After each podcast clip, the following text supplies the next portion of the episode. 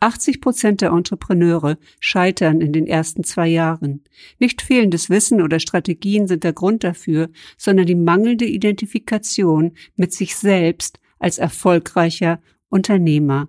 Ich spreche mit Britta Kimpel über Embodiment und die Freiheit, ein eigenes Business nach den eigenen Regeln zu entwickeln. Enjoy! Hi, ich bin Iris Seng und das ist der Your Story is Your Business Podcast für kreative Solopreneurinnen, die ihre Kunden mit Storytelling berühren und begeistern wollen. Ich freue mich sehr, dass du da bist.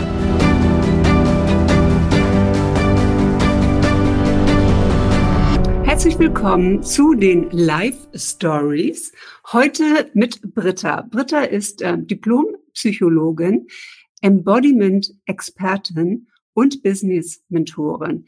Britta hat eine ganz, ganz eigene Methode entwickelt, und zwar das Neuro-Embodiment Soul Centering.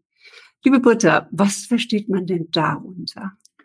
Ja, das ist eine Methode, die wirklich so aus meiner, keine Ahnung, 20-jährigen Erfahrung aus ganz verschiedenen Bereichen entstanden ist. Und zwar eben, du hast es gesagt, ich bin Psychologin. Das ist sicherlich so ein großer Teil ähm, habe mich im Studium ganz viel auch für Neuropsychologie, also so die Neurowissenschaften hinter der Psychologie interessiert, ähm, habe dann ganz viele Yogalehrerausbildungen gemacht, eben mich in diese Thematik Embodiment, die ja heute auch wirklich so in aller Munde ist, vertieft. Und ähm, bin eben sehr spirituell unterwegs, was jetzt, also ich sehe es immer so als bodenständige Spiritualität, aber für mich ist es ganz wichtig, wirklich so irgendwie aus der Seele raus was zu machen oder eben wirklich auch einen Beitrag in der Welt leisten, der irgendwie ein bisschen tiefer geht. Und Neuro-Embodied Soul Centering ist wirklich so die Kombination. Es steckt eben auch Neuro drin, es steckt Embodiment drin, es steckt die Seele drin. Um, und es ist eine Coaching-Methode, die sozusagen diese heute üblichen klassischen Coaching-Ansätze ja, die, so denen gegenübersteht. Weil klassisches Coaching ist ja sehr viel so handlungsorientiert. Also was kann ich anders machen? Und im Neuro Embodied Soul Centering geht es darum, wie kann ich anders sein oder wer muss ich sein, um das zu erreichen, was ich mir wünsche. Und deswegen ist es ein Coaching-Ansatz, der eben ganz viel Embodiment, Neurowissenschaften, Seelenarbeit mit integriert. Was bedeutet denn Embodiment? Ja, also, genau. Das ist die große Frage. Also, genau.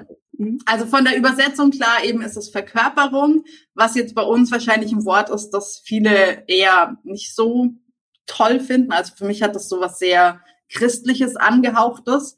Und für mich heißt Embodiment wirklich eigentlich im eigenen Körper daheim zu sein. Also sozusagen sein authentisches oder höheres Selbst wirklich zu verkörpern.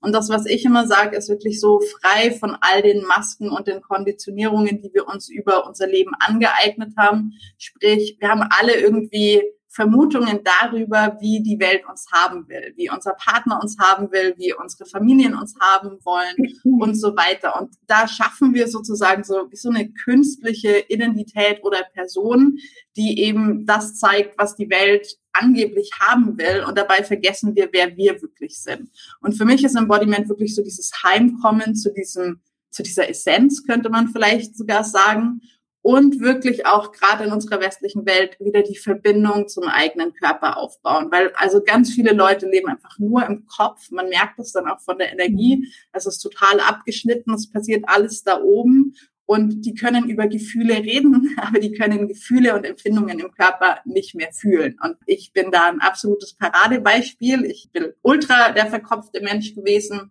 ähm, und hatte einfach überhaupt keinen Zugang zu dem, was eigentlich in mir vor sich geht. Und da hilft halt Embodiment dann auch wieder, auch die eigenen Bedürfnisse irgendwie erstmal zu spüren. Also wenn ich nicht weiß, was ich fühle, woher soll ich wissen, was für mich richtig ist und was sich für mich stimmig anfühlt? Hat es denn auch wirklich damit zu tun, dass der Körper fit ist? Also hat nee. es auch Nee. Genau. Mhm. Sondern wie ist denn da die, die, die Interpretation? Was ist denn Seele? Mhm. Was ist ja. Seele und was ist im Embodiment mhm. der Körper? Genau, also vielleicht zu dieser ersten Frage, hat das was damit zu tun, ob man fit ist? Überhaupt nicht. Also ich kenne total viele Leute und eben, ich habe selber jahrelang Yogalehrer ausgebildet. Ich habe ganz viele Yogalehrer, Yogalehrerinnen auch noch so in meinem, ich sag mal, Dunstkreis. Und da hat man ja das Gefühl, eben die beschäftigen sich mit ihrem Körper, die beschäftigen sich mit ihrer Seele, die sind irgendwie herzzentriert und so weiter. Und trotzdem, wenn man hingeht, spüren ganz wenig wirklich ihren Körper. Also Sprich, die spüren vielleicht ihre Muskeln, wenn sie gedehnt werden und das kann man halt wahrnehmen und man spürt so die Schmerzen. Aber kann ich sozusagen in das Bewusstsein von meinen Zellen eintauchen. Meine, jede Zelle in meinem Körper hat ihr eigenes Leben, die hat sogar eine eigene Atmung. Das ist ein, also was nennt sich Zellatmung, dass wirklich die Zelle sich ausdehnt und zusammenzieht. Und das sind Sachen, die wir anfangen können zu spüren. Und das klingt am Anfang immer total abgefahren. Und ich weiß noch, wo ich so in den ersten Ausbildungen war, ich also eben super verkopft, habe einfach rein gar nichts gespürt, habe mir die Leute angeguckt, habe gedacht, hey, also die haben alle einen Totalschaden. Ähm, was die behaupten zu spüren, das ist völlig absurd. Bis dann der Moment kam, wo ich das selber gespürt habe und mir sind einfach nur die Tränen runtergelaufen, weil das ist wirklich so ein, also berührt sein in sich selbst. Also das war so, das war so tief, irgendwie mich zu spüren, meine Knochen zu spüren, die das Leben meiner Knochen war es bei mir damals zu spüren. Das war so abgefahren. Und deswegen ist halt überhaupt nichts mit fit oder sportlich oder irgendwie seinen Körper prinzipiell kennen zu tun, sondern vielmehr kann ich mich ähm, eintunen. Ich sage immer, es ist vielleicht so ein bisschen, wenn man eine Metapher nehmen will, wie Röntgenfotografie. Also ich kann dich fotografieren, dann sehe ich Iris von außen, dann sehe ich deine Haare, dann sehe ich deine Kleidung und so weiter. Und das ist das, was eine normale Kamera aufnimmt. Und mit einem Röntgengerät kann ich aber Haare, Kleidung und so weiter ausblenden und ich kann deine Knochen fotografieren, weil das Röntgengerät sozusagen eine andere, keine Ahnung, Strahlungswelle, was auch immer verwendet. Und Embodiment ist so ein bisschen das ähm, Hervorheben von unterschiedlichen eben Strukturen in uns mit unterschiedlichen auch Frequenzen, die wir in uns fühlen können und eben nicht mehr nur das, okay, da ist ein Körper und den sehe ich. Ich weiß nicht, ob man das so versteht. Das war ja, ich die Analogie. Gerade, gerade, so an mir selbst nach, nachzuvollziehen. Und mhm. ähm, ich habe einfach gemerkt, Frequenz ist ein Thema. Äh, mhm. Für Identität natürlich auch. Und Frequenz kann ich verändern durch Musik, die ja mhm. eine Frequenz hat. Mhm. Und ich habe ähm, extrem hier in den, in den Corona-Zeiten so seit, seit Weihnachten ja eine Filmmusik gehört. Und mhm. äh, ich höre normalerweise keine klassische Musik. Ich mag klassische Musik nicht. Ich bin ein Soul- and Funk-Typ, äh, ja. Mhm und mag Motown-Musik, also, also schwarze Musik, ähm, die, groovt und die liegt mir einfach im Blut. Und ich tanze auch wahnsinnig gerne. Und durch diesen Film ähm, Bridgerton, der ähm, ein britischer, ja, ein britischer Historienfilm, der in der Regency Area, Area, ich rede auch schon über Englisch, spielt. Dort ist eine wunderschöne Musik. Und es ist vor allen Dingen Metallmusik, also mhm. ähm, was jetzt auch zu meinem Ele Element passt, ja, was mein Element gerade stärkt mein astrologisches Element. Und ich habe das zum Sport gehört, ich habe es beim Joggen gehört, ich habe es hier zu Hause gehört, bis irgendwann dieses Spotify, die dann Songs vorschlägt, weil mhm. deine Liste zu Ende ist. Und ich da drauf guckte und sah, es ist von Vivaldi, der Frühling. Und ähm, ich habe irgendwie gedacht, das gibt's ja gar nicht. Und dann habe ich recherchiert und dann habe ich rausgefunden, dass es halt eine moderne Interpretation, eine sehr moderne. Interpretation dieser klassischen Musik ist. Und dann habe ich angefangen, bewusst diese Frequenz einzusetzen, mir also Musik anzumachen, es auf die Ohren gegeben, um mich in emotional besseren Zustand zu bringen. Also das, ja. das kann ich sehr, sehr gut nachvollziehen. Ich kann jetzt nicht sagen, wie es gerade in meiner kleinen Zelle irgendwo mhm. ähm, geht. Das ist so ein bisschen jenseits meiner Vorstellungskraft. Ja. Aber was ich auch so ein spannendes Thema finde, ähm, Britta, ist, du arbeitest ja auch mit der Identität. Und das ist mhm. mir im, im letzten Jahr über den, den Weg gelaufen. Und natürlich auch, du hast auch gearbeitet oder arbeitest noch mit James Wetmore, der auch über die Identität geht. Und meine eigene Reise ist ja gerade die Reise auch von Employee zu, zu Entrepreneur, yeah. also mit meinem Side-Business. Und da habe ich natürlich immer eine Wahrnehmung und eine Aufmerksamkeit dafür. Yeah. Und du sagst ähm, ja auch, das kann man sehr schön auf deiner Webseite sehen, es geht bei den meisten Coachings äh, darum, dass man Wissen zum Beispiel auffüllen will, weil man denkt, man ist noch nicht gut genug. Oder dass man immer überlegt, was man tut. Also dass man ständig in seinem Business arbeitet und arbeitet und arbeitet. Ja. Und dass es dir auch so gegangen ist, dass du auch so an einem Punkt gewesen bist, wo du verstanden hast, ich muss einfach diese Person sein ja, diese neue Identität, ähm, Entrepreneurin ähm, zu sein, Unternehmerin. Wie war da deine eigene, dein eigener Shift? Ich eben, also ich meine, du hast es beschrieben. Ich glaube, wir sind wahrscheinlich, wenn wir uns selbstständig machen, alle erstmal an dem Punkt, dass wir irgendwie nach außen schauen. Eben so diese Frage, wie macht man das richtig? Und ähm, ich frage mich inzwischen halt immer, wer ist eigentlich Mann? Ähm, aber dass wir irgendwie wirklich Strategien suchen, dass wir anschauen, eben was funktioniert, vielleicht was funktioniert nicht. Und meine Erfahrung, ich habe so viele Kurse gebucht und so viel Geld ausgegeben für diese Programme, die mir dann beibringen, wie eben man das richtig macht und in allen war es wirklich so, dass ich nach kürzester Zeit, also wirklich körperlich reagiert habe. Ich konnte mir die Sachen nicht mehr anhören. Ich hatte das Gefühl, wenn ich jetzt das wirklich mache, ich muss mich so verbiegen und zwar nicht aus einem aus einer Angst raus meine Komfortzone zu verlassen, weil das ist ja immer so die Frage, okay, mhm. mache ich es jetzt nicht, weil ich Angst habe, meine Komfortzone zu verlassen oder also es hat sich in mir wirklich was gesträubt, weil da waren Sachen, die fand ich einfach für mein Empfinden, die waren nicht mit meinen Werten in Einklang, die haben irgendwie mein ethisches Verständnis nicht ähm, untermauert. Und dann war das so schwer, äh, mich so zu verhalten. Und wirklich das Wichtigste, was ich aus den Sachen für mich gelernt habe, war, es geht gar nicht so sehr darum, was ich tue, weil ich habe mir die Kurse angeschaut und okay, zehn Prozent haben genau mit der Strategie Erfolg gehabt, aber die 90 anderen Prozent, die vielleicht genau das Gleiche gemacht haben, die sind weiter irgendwie vor sich hingedümpelt. Mhm. Und das war dann wirklich so der Moment, wo irgendwie klar wurde, okay, es geht überhaupt nicht darum, was ich mache, sondern wer ich bin. Und Jetzt sind wir natürlich irgendwie auch Einzelpersonen oder Einzelmarken. Ich meine, die Leute kommen zu mir, weil ich ich bin. Die kommen zu mir wegen meinen Geschichten. Die kommen zu mir wegen meiner Weltanschauung. Die kommen nicht zu mir, weil sie sagen, wow, die Britta hat irgendwie die beste Strategie, ihre Website aufzubauen oder die beste Strategie auf Instagram. Und das ist was, was wir so viel irgendwie vergessen. Und für mich war einfach wirklich der Moment, wo ich dann gesagt habe, okay, es kommt drauf an, wer ich bin, war einfach wirklich die Entscheidung auch, noch mehr ich zu sein. Ähm, das hieß, dass ich manchmal Angst hatte, irgendwas zu publizieren, weil, okay, shit, wie kommt das vielleicht bei den Leuten an, wenn ich jetzt so mhm. ganz ehrlich bin oder wenn ich irgendwie auch mehr von meinen Kämpfen und von, von meinen Struggles und so weiter teile. Aber das war wirklich der Moment, wo sich ganz viel geschiftet hat und wo es nicht mehr darum ging, was ich mache, sondern wirklich einfach nur ich zu sein. Und ich zum Beispiel, ich definiere, und das eigentlich schon immer, aber ich definiere für mich Erfolg auch nicht an dem, was ich erreicht habe im Außen, sondern der größte Erfolg für mich ist es, wenn ich in jedem Moment mir selber treu sein konnte. Und auch hier nochmal der Hinweis, nicht treu im Sinne von, ich bleibe in meiner alten Identität und ich mhm. verändere nichts und ähm, bleib halt in meiner Komfortzone, sondern treu wirklich im Sinne von der Person, wo ich weiß, dass ich das Potenzial dazu habe, die zu sein. So. Ähm, ich weiß, dass das für viele ein schwieriger Prozess ist. Also mich hat auch die, äh, diese Frage, wer bin ich, ja, erstmal umgetrieben, also auch aus Rollen rauszugehen. Ähm, also der, die Rolle der Ehefrau, die Rolle der Architekten, die Rolle der Führungskraft. Die Rolle der Person, die keine klassische Musik mag. genau, die Rolle. genau. Weil auch das ist natürlich, du hast vorhin auch das sehr als Identität gesagt. Ich bin jemand, der keine klassische Musik mag. Und also ja. wir machen das so oft. Wir machen es sehr oft. Ja. Und hast, äh, hast du einen Tipp, wie man sich selbst kennenlernt? Also wie man sicher, sicher ist, dass es nicht von außen kommt und den Erwartungen mhm. von außen entspricht. Und die sind ja massiv. Du hast gerade Social ja. Media gesagt. Ja, dieses Überlegen, ist man authentisch auf so, äh, Social Media?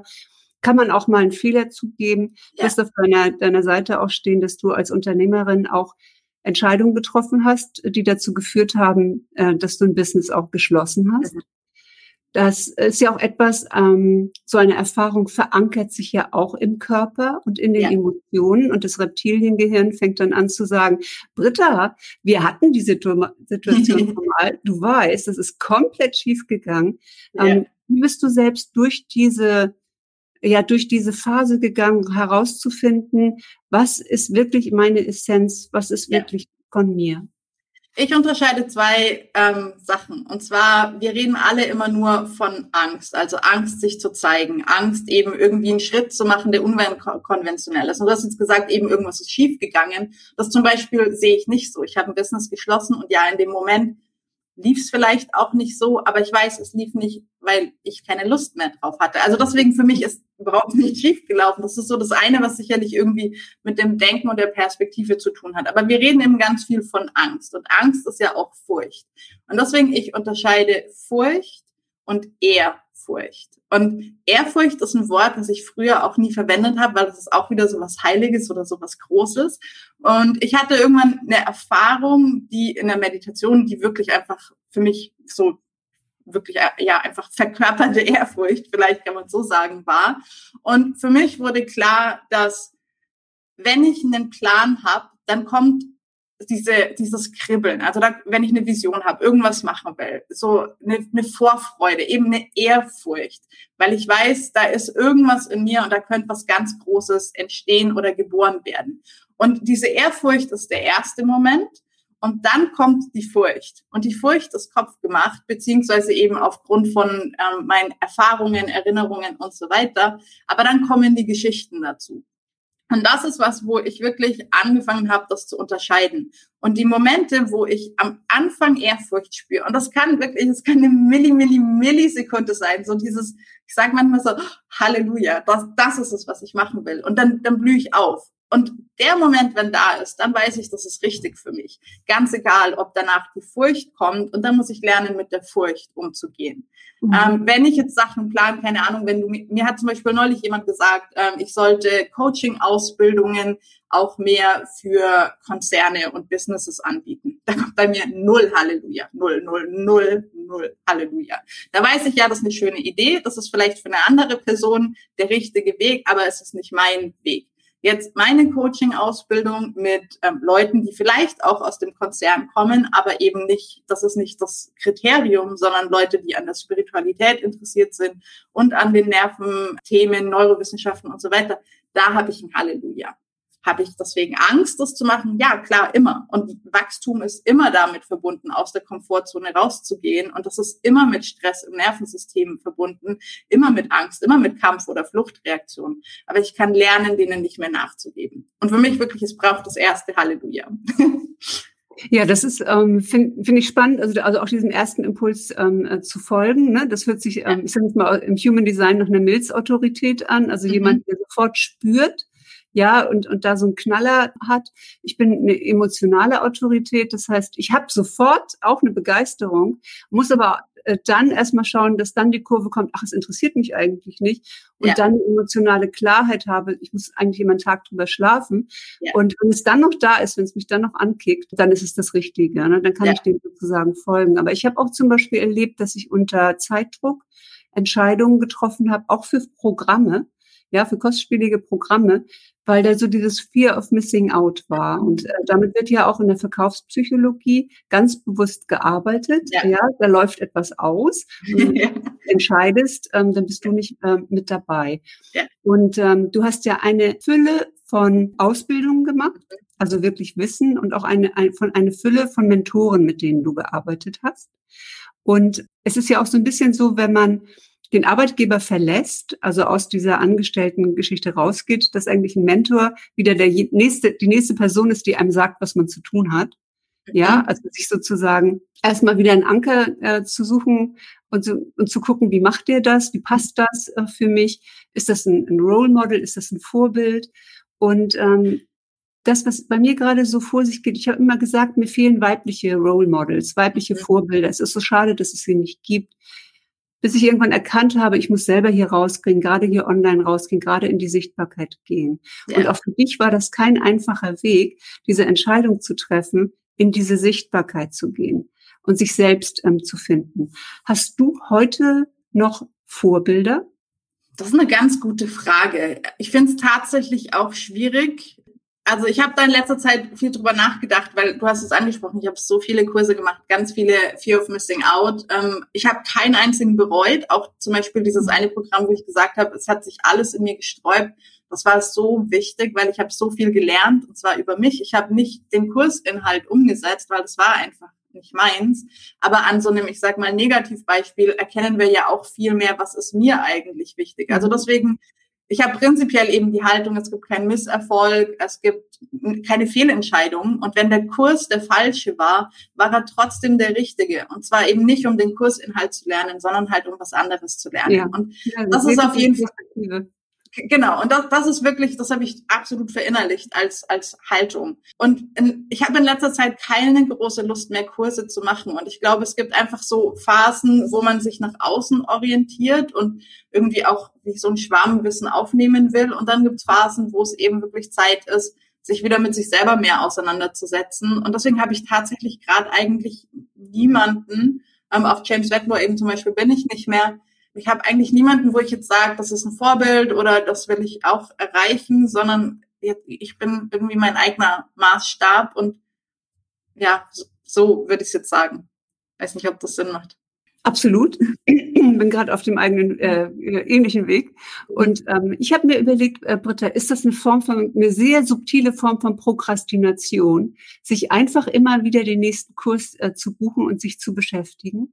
Kann es sein. Und das ist total spannend, weil ich habe immer auch Leute, zum Beispiel jetzt, wenn sie sich bei mir für Coaching-Ausbildung bewerben. Und das sind dann oftmals Leute, die schreiben mir eigentlich, ich weiß das schon. Also ich habe vielleicht selber Psychologie studiert oder ich habe irgendwas mit Neurowissenschaften gemacht. Ich habe schon 20.000 Coaching-Ausbildungen. Und dann eben ist die Frage, warum willst du mitmachen? Und dann kommt so, ja, dass ich endlich mein Coaching-Business aufbaue. Und da sage ich tatsächlich im Vorgespräch, als ich rate von meiner Ausbildung ab, weil wenn ich nach 20.000 Ausbildungen noch nicht angefangen habe, dann liegt es nicht daran, dass ich noch nicht alles Wissen habe, sondern dann liegt es an anderen Themen. Und dann würde ich tatsächlich eher empfehlen, vielleicht sich einen 1 zu 1 Mentor zu suchen oder Coach, der einen unterstützt, jetzt endlich rauszugehen. Für mich ist der Punkt, es gibt also ich mache einfach Weiterbildungen aus Spaß. Also ich, wenn ich mhm. heute Weiterbildungen mache, dann nicht aus Prokrastination oder weil ich glaube, noch nicht gut genug zu sein, sondern einfach, weil ich wahnsinnig neugierig, neugierig bin, weil ich finde, es gibt einfach so vieles auf dieser Welt, was ich noch entdecken und erforschen kann.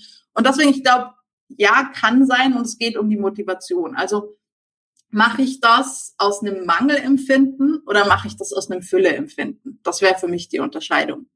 Finde find ich einen spannenden Ansatz, den ich auch nachvollziehen kann. Mhm. Was mich jetzt noch so ins Nachdenken gebracht hat, ist, ich habe auch lange gedacht, diese, ich sag mal, diese Squirrel oder diese Scanner-Attitüde, ähm, ne? Also immer mehr Wissen, immer diese Neugier, immer das Rabbit Hole, die ganze, äh, den ganzen Weg runter, stundenlang im Internet. Das letzte war jetzt Human, Human Design, ähm, Gene Keys und so weiter. Und dann kam aber von, ich habe eine Business Buddy, die, die liebe Anna Rischke, und wir, wir waren gerade dabei, uns für ein Programm zu interessieren.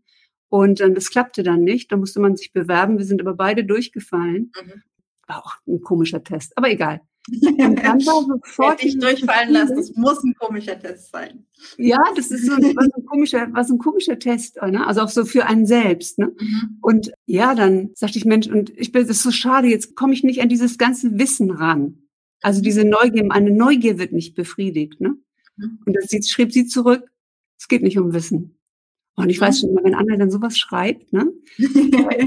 und dann habe ich überlegt und nee, Abenteuer. Das geht darum, auch mit einem Mentor oder mit, mit einem Programm ein Abenteuer zu erleben. Und zwar, ich sage immer die Heldenreise, also sich einem neuen Metier auszusetzen, ähm, neuen Menschen, in einem Gruppenkurs zum Beispiel zu sein. Ähm, das Umfeld ist ja auch wichtig. Also es ist einfach auch spannend und es ist eine Abwechslung. Und gerade jetzt in Corona-Zeiten, in denen man zu Hause sitzt und im Moment keine so spannenden Abenteuer oder sehr spannende Abenteuer da draußen erleben kann, die man vielleicht gar nicht erleben möchte, habe ich so drüber nachgedacht, es ist weniger Wissen oder Erfüllung, sondern es ist mhm. einfach, wenn jemand äh, interessant ist, wenn, wenn die Community interessant ist, wenn die Themen interessant ist. Ich erlebe auch ein Abenteuer mit diesem, ja. mit diesem Mentor. Wie gestaltest du deine Customer Journey oder deine Soulmate äh, Journey in deiner Ausbildung. Das ist ja das Kernstück dessen, was mhm. du tust. Was passiert mhm. in dieser, in dieser Ausbildung?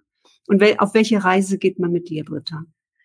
Das ist wirklich auch eine total spannende Frage. Und ich habe jetzt auch drüber nachgedacht, eben weil du gesagt hast, ähm, Anna hat irgendwie vielleicht auch eine andere Sicht. Du hast irgendwie Lust auch auf das Wissen und Anna sieht es vielleicht nicht so als Wissen und eher als Abenteuer. Und ich glaube, das ist ja genau der Punkt. Wir sind alle anders. Und das ist was, was ich in der Coaching-Ausbildung auch wirklich von Anfang an sage. Also die kriegen zum Beispiel alle Feedback auf ihre Coaching-Sitzungen. Auch wir haben Praktikumscalls, wirklich in kleinen Gruppen, ähm, wo ich Feedback gebe. Und das Feedback gebe ich individuell da, wo die Person steht. Und nur weil wir alle zusammen in der Coaching-Ausbildung sind, stehen wir nicht alle am gleichen Punkt. Und die Metapher, die ich hierfür verwende, ist, wenn wir sagen, wir wollen alle nach Rom, weil alle Wege führen eben nach Rom. Ähm, und wir sagen, wir wollen alle nach Rom, weil da ist eben zum Beispiel jetzt unser authentisches Sein. Das, da ist diese Essenz dann kann ich ja nicht allen sagen, okay, geh 800 Kilometer nach Norden oder nach Süden oder nach Westen, weil es kommt drauf an, wo die Person steht. Und das ist schön, wenn wir sagen, wir haben alle das gleiche Ziel, aber die Customer Journey, die muss daran angepasst sein, wo der Startpunkt der mhm. Person ist. Weil jemand, der in Kapstadt startet, der geht eine ganz andere Reise als jemand, der in Sao Paulo startet oder jemand, der in Amsterdam startet. Und deswegen ist es tatsächlich weniger jetzt der konkrete Weg im Sinne von eben Lauf nach Norden oder Lauf nach Süden oder was auch immer, sondern es ist mehr, okay, wer bist du, wo stehst du jetzt und was ist sozusagen dein Weg, also auch die Unterstützung, den eigenen Weg nach Rom oder zu dieser Essenz zu finden. Und das finde ich eben, das ist das, was halt in diesen 0815 Kursen und das ist die richtige Strategie und so muss man es machen, dass das, was da fehlt. Und die Person geht einfach irgendwie unter. Ja, das kann man im Grunde genommen nur in kleineren äh, Gruppen auch leisten. Ja. Und das sehe ich eben nicht so. Das, das ja, sehe ich eben nicht so. Weil dann eben klar im Eins zu eins ist es einfacher. Aber wenn wir den Leuten nicht mehr beibringen wollen, was richtig ist, sondern wir bringen ihnen bei, dass sie rausfinden, was richtig ist. Ähm, mhm. Ich habe jetzt in der Coaching-Ausbildung 80 Teilnehmer und das würde ich jetzt nicht unbedingt als kleine Gruppe bezeichnen. Aber es geht eben nicht darum, den Weg aufzuzeigen, sondern zu lernen, den eigenen Weg zu finden. Mhm. Und das könnte ich mit tausend Leuten machen. Stimmt. Stimmt, es muss nur ähm, so kreiert sein, dass man, man selber an diese Punkte kommt. Also dass genau. man das selbst entdeckt. Ne, dass ja. man den, ja. Und, und eben, dann geht es nicht mehr um, um richtige Strategien, sondern mhm. vielleicht, wenn wir es irgendwie mit aus einem Business-Kontext sehen wollen, dann ist es geht nicht um die Hard Skills, um die tatsächlichen Kompetenzen, sondern irgendwie um eine Metakompetenz, ähm, nämlich eben sich seine eigenen Hard Skills auf dem Weg zusammenzusuchen. Und das ist das, was mich interessiert. Also wirklich die Unterstützung in dem, dass wir die Person sein können, die wir sein müssen, um das zu erreichen, was wir erreichen wollen. Und jetzt habe ich gesagt, ja gut, alle wollen nach Rom, aber vielleicht wollen ja nicht mal alle nach Rom. Vielleicht will ja einer nach Mailand. Und auch das ist wunderbar. Und ich finde es eben spannend, mit unterschiedlichen Leuten zu arbeiten und ihnen Kompetenzen zu vermitteln, die sie an ihre Ziele bringen, ohne dass ich wissen muss, welches Ziel das ist. Wow. Also ich finde, ähm, Britta, ganz, ganz, ja, ich will jetzt gar nicht sagen individuell, ist einfach, die Reise ist der Weg, ja, ja. also zu sich, zu sich selbst zu finden, zur eigenen Ausdrucksform ähm, zu finden. Da ist eine große Freiheit drin. Ja. Wie, wie wichtig ist Freiheit für dich? Du hast gerade ähm, die letzte Folge in deinem Podcast gesprochen. Mhm. Wie kam das? Genau, also Freiheit ist mega, mega wichtig für mich ähm, und ist auch so ein bisschen aus meiner Geschichte rausgekommen. Ich habe, bevor ich gemacht habe, was ich jetzt mache, war ich auch mal eine ziemlich kurze Zeit, aber eine sehr prägende Zeit ähm, wirklich als Psychologin in Konzernen angestellt für Personalentwicklung, ähm, Personalpsychologie und so Sachen. Und das war ein Umfeld, vor allem dann so meine letzten Stellen, wo es sehr viel um Macht und Status ging. Ähm, wirklich bis hin zu einem Grad, wo man mir vorschreiben wollte, wie ich meine Ferien verbringe. Und wirklich immer, wenn ich einen Urlaubsgesuch eingereicht habe, war so die erste Frage, okay, was willst du in der Zeit machen? Und wenn das für okay befunden wurde, dann habe ich die Urlaubstage gekriegt. Und wenn gesagt wurde, okay, das ist nicht das, was wir unter Urlaub verstehen, dann hieß es, ich krieg die Tage nicht. Und das war so ein Feld, wo ich, also ich, ich habe mich so aufgelehnt. Ich, ich kam damit überhaupt nicht zurecht, dass irgendjemand mir jetzt wirklich bis auf die Ebene meiner Kleidung war ein Thema, meine Frisuren waren ein Thema und ich hatte damals ganz normale Haare mit Haaren auf beiden Seiten. Ähm, aber so dieses, dass mir jemand von außen sagen will, wie ich ähm, mein Leben leben soll, um in dieses Umfeld reinzupassen. Also welche Kleidung ich toll finden soll, welche Haare ich toll finden soll, um hier zu funktionieren. Und verkauft wurde mir das Ganze unter Auftrittskompetenz im Sinne von, wenn ich die richtigen Klamotten hätte oder die richtigen Haare, dann wäre meine Auftrittskompetenz besser. Und das stimmt für mich einfach nicht, weil wenn ich mich nicht wohlfühle in dem, wie ich aussehe und wie ich rumlaufe, dann habe ich null Auftrittskompetenz. Und, und das war für mich wirklich, also ich hatte ein paar so Situationen, in die ich dann mich immer wieder reinmanövriert habe, wo mir Leute eben sagen wollten, wie ich sein muss. Und das hat zu sehr, sehr, sehr viel Widerstand geführt und dann auch wirklich zu einigen Impulskündigungen, bis ich dann halt irgendwann wirklich gesagt habe, okay, also offensichtlich so wie oder mit den Sachen, die mir wichtig sind, passe ich in gewisse Umfelder einfach nicht rein. Und dann ist es jetzt halt an der Zeit, auch mich nicht mehr zu bewerben und das gar nicht mehr zu versuchen. Und deswegen hat Freiheit, glaube ich, so einen extrem hohen Stellenwert gekriegt. Wirklich dieses, ich will sein dürfen, wer ich bin und ich will gesehen werden können für meine Kompetenz und meine Person und nicht für irgendein Schema F, was halt gerade in ein gewisses Umfeld reinpasst. Und das zieht sich durch. Jetzt auch mit meinem eigenen Business ist man hört ja ganz oft, selbstständig heißt selbst und ständig arbeiten und so. Und das ist völliger Quatsch. Das ist nur, wenn, ja, wenn das mein Glaube ist, ja, okay, dann, dann komme ich in so ein Muster. Aber auch das Muster hatte ich prinzipiell nie, sondern ich wusste von Anfang an, wenn ich mich selbstständig mache, ich muss gewisse Dinge auslagern. Und zwar die Dinge, die mir den Spaß an der ganzen Sache versauen würden, wenn ich das zu viel mache. Und das bedeutet natürlich, mehr Risiko einzugehen, am Anfang mehr Geld auszugeben für Sachen, die ich ja selber machen könnte.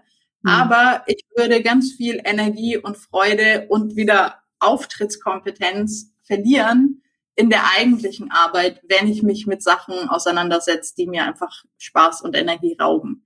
Ähm, und deswegen ist Freiheit ein ganz, ganz großer, wichtiger Wert, der eine extrem große Rolle spielt.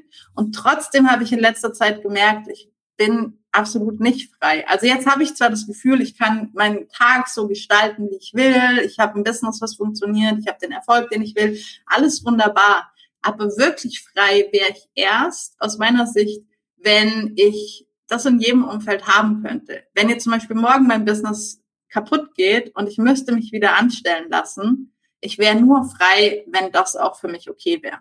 Und das wäre es absolut nicht. Und das ist so das, was ich festgestellt habe. So, also ich, ich bin jetzt frei, weil ich auswählen kann, was ich nicht haben will. Und natürlich ist es auch eine Form von Freiheit.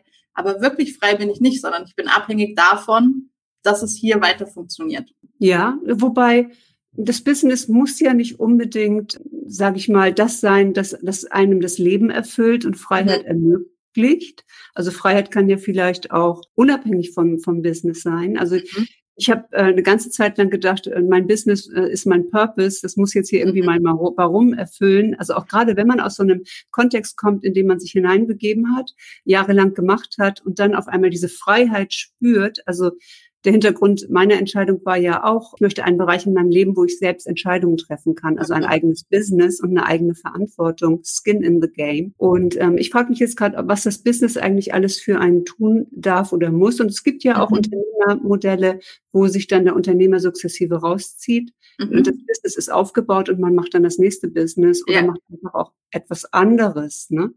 Und, und, und das ist ja auch was, wo ich gerade eigentlich drin bin. Aber der Punkt mhm. für mich ist, solange ich abhängig davon bin, auch dass ich Entscheidungen selber treffen kann, bin, bin ich mhm. aus meiner Sicht nicht wirklich frei. Mhm. Es ist eine andere Art von Abhängigkeit. Früher war ich halt abhängig davon, eben, dass es mit dem Job irgendwie funktionierte, dass die mir meinen Lohn gezahlt haben und so weiter. Und selbst wenn ich jetzt heute vielleicht nicht abhängig von dem Lohn in dem Business bin oder wenn ich das anders aufbauen kann, und ich weiß auch gar nicht, vielleicht ist es auch gar nicht möglich in der Welt, in der wir leben, wirklich so komplett frei zu sein. Aber mein Wunsch, und ich weiß nicht, wie ernst der ist, weil der ist auch mit Angst verbunden, ähm, aber wäre wirklich zu sagen, und völlig egal, was kommt, es ist absolut okay und ich bin okay in der Situation. Ja. Ich weiß nicht, ob du das Buch von Michael Singer kennst, ähm, Experiment Hingabe.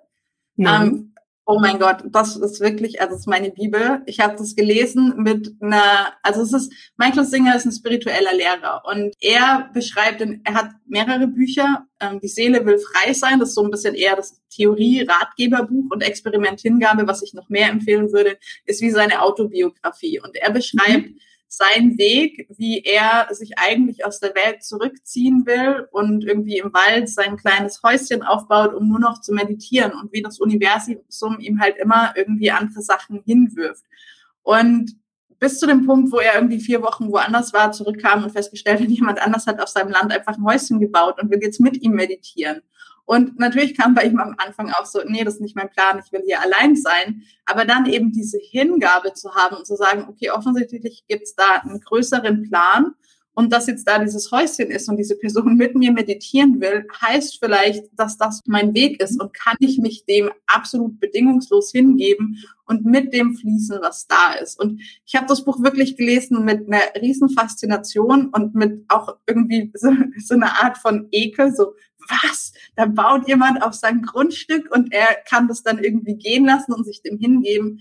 Aber ich wirklich Hammer. Also ich finde es mega. Und ich weiß aber gar nicht, will ich da wirklich hin? Also, aber Hingabe wäre auf jeden Fall wirklich da so das Stichwort. Wie viel kann ich geschehen lassen und okay damit sein und sozusagen diese Freiheit, die ja immer im Kopf beginnt, trotzdem behalten?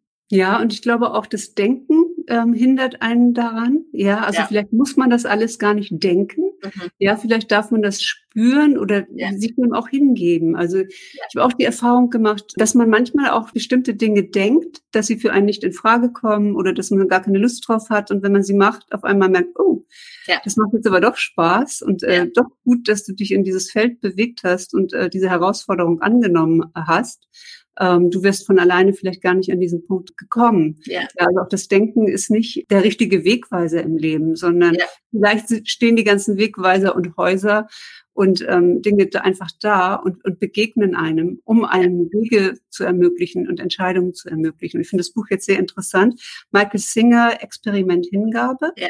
Und ähm, ich habe gerade die Mitternachtsbibliothek gelesen mhm. von, ähm, ich glaube, wie heißt er, Matt Haig ein wundervolles Buch darüber, dass jedes, jede Entscheidung zu einem anderen Leben führen kann.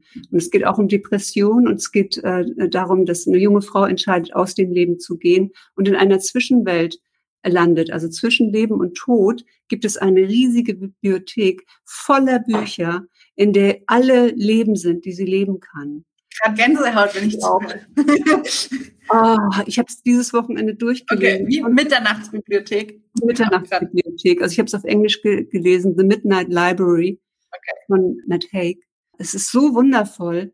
Jedes Leben hat natürlich seine Herausforderungen. Jedes Leben ja. hat seine traurigen Momente, hat Menschen, die einen begleiten, die einen verlassen, die einen verändern, ja, und, und äh, ich mag diese Faszination auch dieser Abenteuer, die dann in diesen Leben sind und dann zu merken, in den Abenteuern ist Leben drin. Man, äh, mhm. Es gibt auch ein sehr schönes Buch, Life is in the Transitions. Mhm. Also immer dann, wenn du solche Übergänge hast, ich sage jetzt gar nicht mal Komfort, aber immer wenn du Übergänge hast, wenn etwas in deinem Leben passiert, dann lebst du richtig, dann bist ja. du wirklich am Leben, ja. ja. Und das ist einfach wunder, wunderschön geschrieben. Kurzes Buch, so 320 Seiten, kann man also gut an einem Wochenende lesen, jetzt über Ostern. Cool. Ähm, vielleicht, ja, also es hat mir, hat mir wirklich sehr, sehr gut gefallen. Und ähm, ich werde mir hier deinen, deinen Titel nochmal nehmen. Ja. Ja, Britta, ich finde es ganz, ganz schön, dass wir uns begegnet sind. Ich auch. Und dass es so spontan hier auch mit diesem Interview geklappt hat. Ja, wirklich. Ach so, jetzt wollte ich jetzt nochmal fragen, deine Frisur.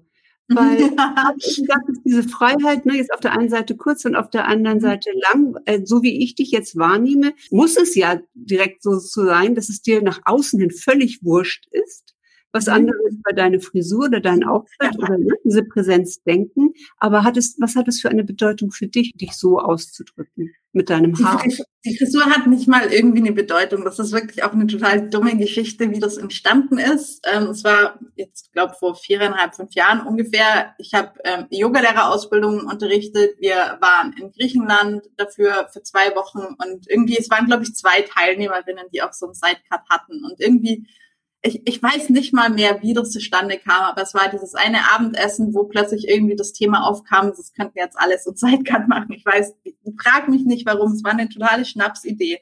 Aber ich bin irgendwie aus diesem Retreat von diesen zwei Wochen zurückgekommen und hatte plötzlich so den Impuls, ja, irgendwas, ich, ich, irgendwas muss sich wirklich ändern.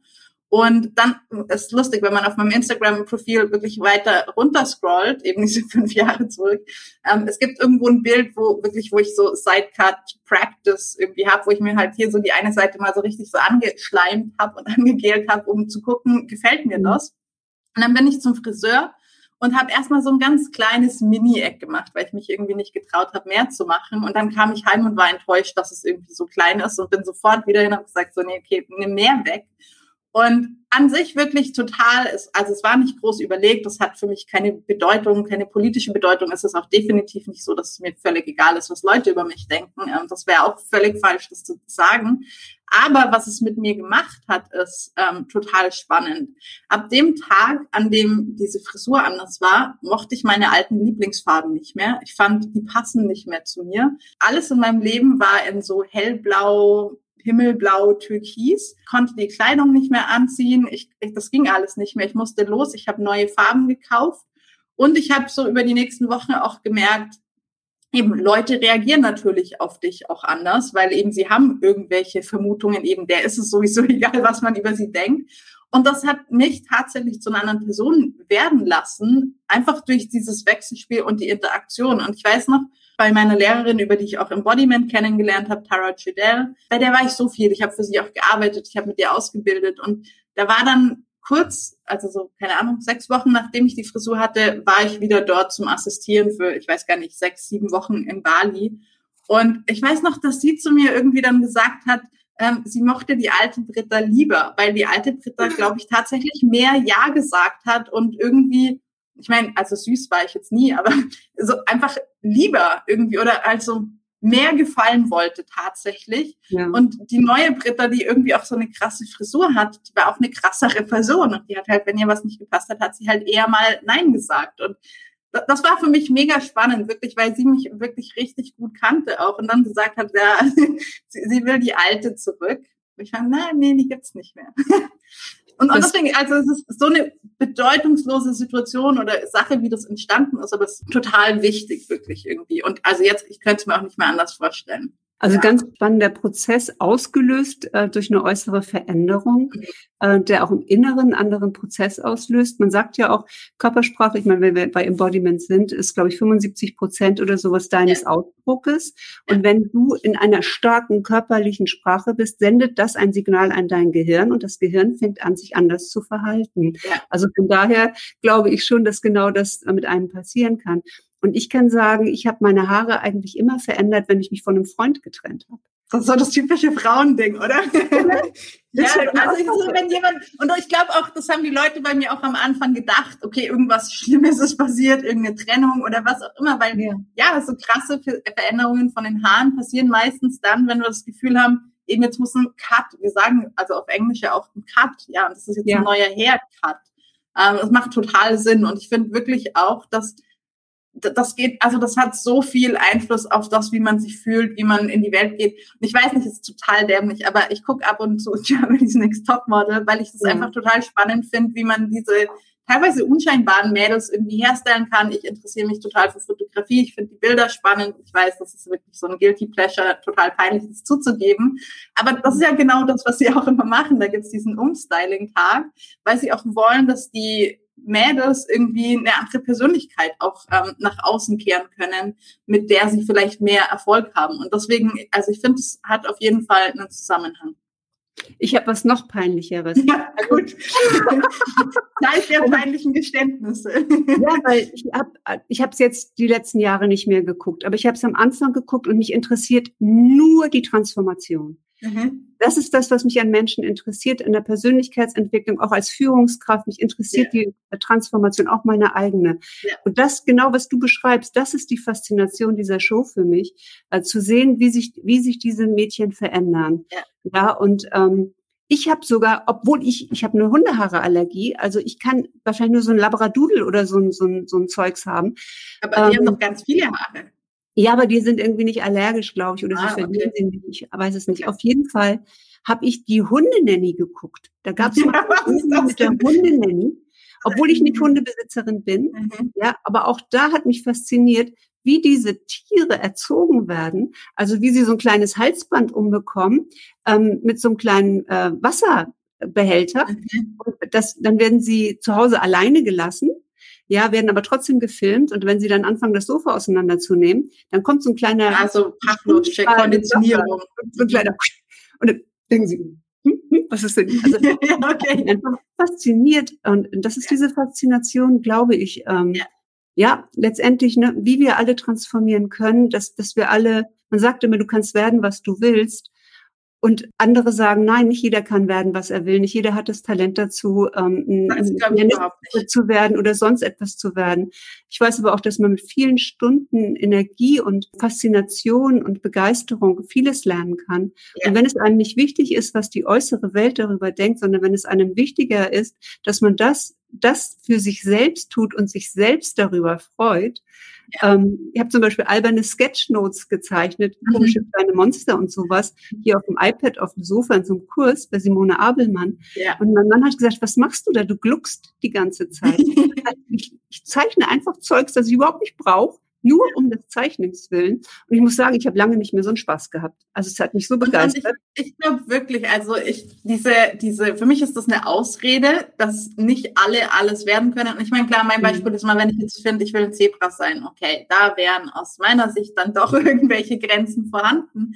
Aber das, was andere Menschen machen und erreichen, glaube ich, kann jede Person erreichen. Und es gibt so viele inspirierende Beispiele von Leuten, die nichts hatten, die, die den schwersten Start ins Leben hatten, ähm, mit, weiß nicht, Missbrauch und allem drum und dran und die einfach aus sich selbst raus sich nicht davon haben definieren lassen. Und wir haben vorhin über dieses Thema Identität, Persönlichkeit gesprochen. Und der Fehler, den wir machen, ist uns halt von unserer Vergangenheit ähm, zu definieren oder definieren zu lassen und zu sagen, das war schon immer so und so bin ich. Und nein, ich kann heute entscheiden, so bin ich nicht mehr und ab da bin ich jemand anders. Und ja, es wird Gegenwind geben und ja, die Leute werden komisch schauen. Aber wie du sagst, wenn mir das egal ist, was die Leute und das Außen darüber denken, kann ich mich an jedem einzelnen Tag neu erfinden und ich kann an jedem einzelnen Tag alles erreichen, was ich erreichen will. Davon bin ich sowas von überzeugt. Und ich weiß, dass das viele triggert und wer davon angetriggert ist, an all die Hörer da draußen, das ist eine Ausrede. Also das ist wirklich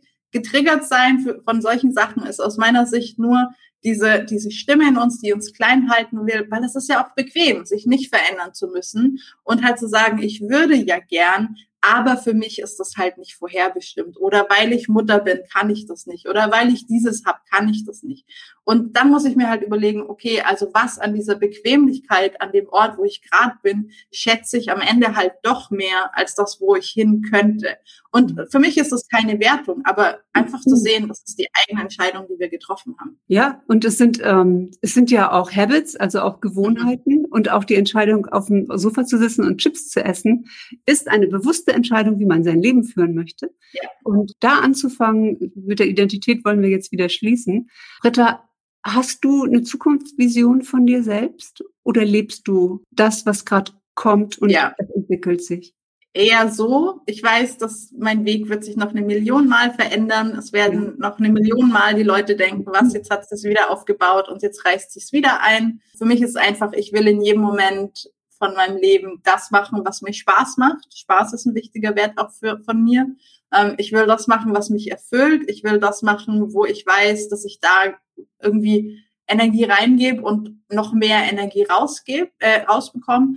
Und wenn der Punkt nicht mehr ist, dann weiß ich, ist Zeit für was anderes. Aber ich habe keinen Plan, wo es hingehen soll, sondern da, da ist wirklich so ein bisschen der Versuch, in die Hingabe zu gehen und zu schauen, mhm. wo treibt mich das Leben hin und was, was kommt. Britta, ich danke dir sehr, dass du heute danke hier dir. Warst. Hat sehr viel Spaß gemacht. Ja, das freut mich. Ich mag das ja, wenn das, wenn das nicht so vorbereitet ist. Ich danke euch allen sehr fürs Zuschauen. Ich danke euch. Tschüss. Danke dir. Ciao.